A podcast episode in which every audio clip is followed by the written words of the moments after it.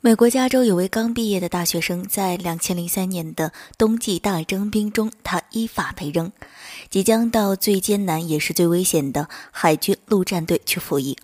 这位年轻人自从获悉自己被海军陆战队选中的消息后，便显得忧心忡忡。在加州大学任教的祖父见到了孙子一副魂不守舍的模样，便开导他说：“孩子呀，这没什么好担心的。到了海军陆战队，你将会有两个机会。”一个是留在内勤部门，一个是分配到外勤部门。如果你分配到了内勤部门，就完全用不着去担惊受怕了。年轻人问爷爷：“那要是我被分配到了外勤部门呢？”爷爷说：“那同样会有两个机会，一个是留在美国本土，另一个是分配到国外的军事基地。如果你被分配到美国本土，那有什么好担心的？”年轻人问。那么，若是被分配到了国外的基地呢？爷爷说：“那也有两个机会，一个是被分配到和平而友善的国家，另一个是被分配到维和地区。如果把你分配到和平友善的国家，那也是件值得庆幸的好事儿。”年轻人问：“爷爷，那要是我不幸被分配到维和地区呢？”爷爷说：“那同样还有两个机会。”一个是安全归来，另一个是不幸负伤。如果你能够安全归来，那担心岂不多余？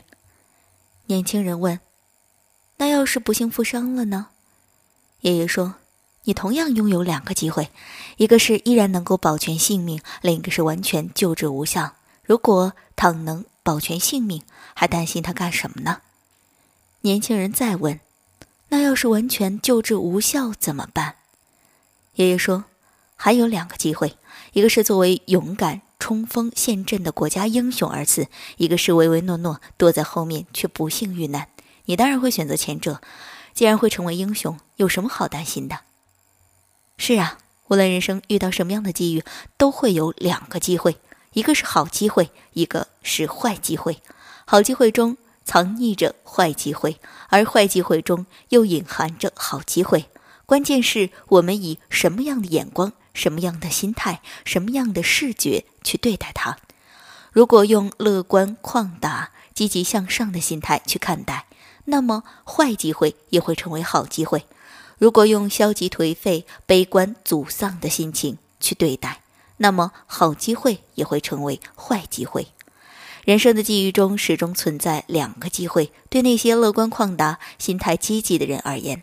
两个都是好机会，对那些悲观沮丧、心态消极的人而言，则两个都是坏机会。